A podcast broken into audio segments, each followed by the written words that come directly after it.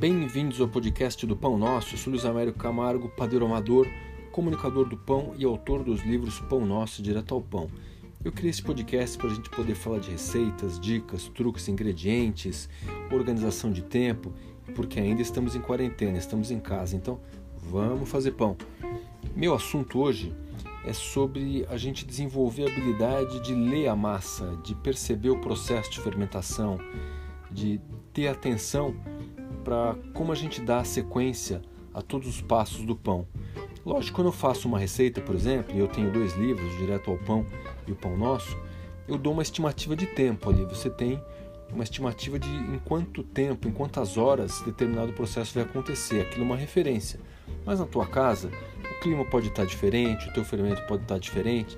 Você vai ter que fazer então uma interpretação daquilo. O tempo é uma referência e com o treino a gente vai adaptando a, a essa vida real, a, a leitura que a gente faz do processo ali cara a cara com a massa, com o fermento, né?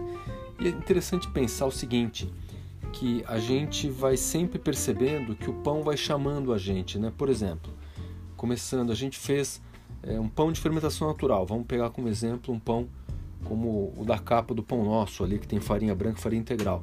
A gente refrescou o fermento. E a gente vai esperando, a gente vai olhando. Puxa, nosso fermento aqui, essa porção que eu fiz, ele já cresceu, ele está dobrando de tamanho, ele está com bastante bolinha. Bom, acho que agora é o ponto. Então, ele dobrou de tamanho, quase isso, ou até um pouco mais, e você percebeu que ele pode ser usado. Naquele dia que você deixou muitas horas a mais, você vê que ele cresceu, cresceu, cresceu demais e ficou fraco e ficou com sabor de, de acidez muito pronunciado. Então não era o jeito de usar, mas você percebeu que ele dobrou de tamanho, que ele está bonito, ele está com bastante bolinha, você pode usar. Aí você fez uma autólise. Na autólise a gente mistura a farinha e a água, né? Se for uma autólise mais longa, bota só os dois. Se for uma autólise mais curta, 30 minutos, eu coloco o fermento já junto. Uma opção de vocês. Mas você colocou e você viu o que? 15 minutos, 20 minutos, você percebeu que a massa começou a desenvolver liga, não está mais tão farelenta, ela está é, menos quebradiça, ela está com liga. Bom, se ela já está com uma liga, acho que eu posso passar, então quem sabe, para fazer a sova.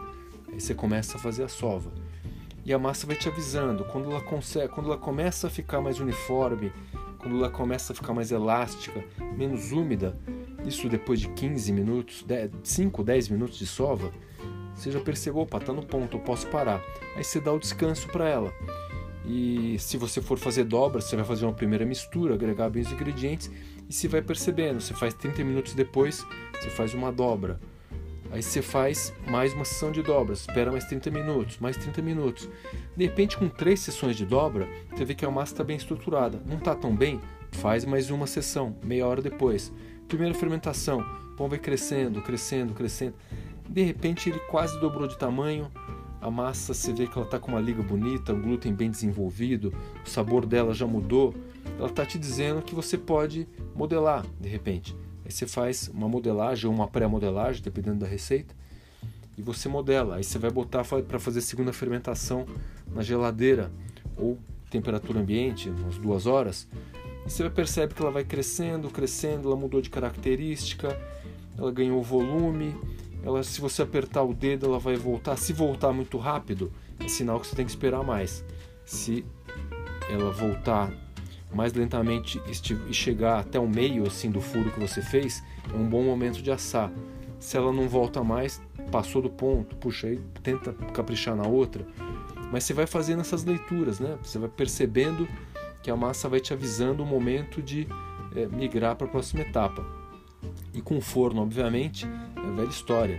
É, você tem que perceber que se o pão vai crescer, se ele vai abrir bem, se ele vai assar bem, se ele está bem dourado. Às vezes fala, puxa, em geral eu asso essa receita em 45 minutos, mas hoje não assou tão bem. Espera mais, espera ficar mais douradinho. Então não vai dar 45, vai dar 50. Aí você vai ter que usar os sentidos, né? Você vai ter que perceber o aroma, você vai ter que vai ver ah, o pão se ele está realmente com uma cor boa. Depois, na hora de tirar, tem também o tato e a audição. Você vai dar um, um, uma batida ali para ver se o som está oco, se o som revela que o pão está bem airado por dentro.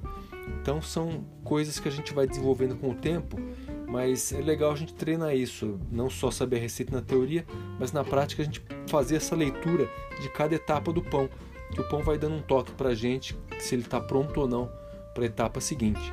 Vamos praticando, que com a prática a gente consegue os melhores resultados. Faça um pão caseiro, lembre-se sempre que um pão caseiro será sempre melhor que um pão industrial. Até a próxima!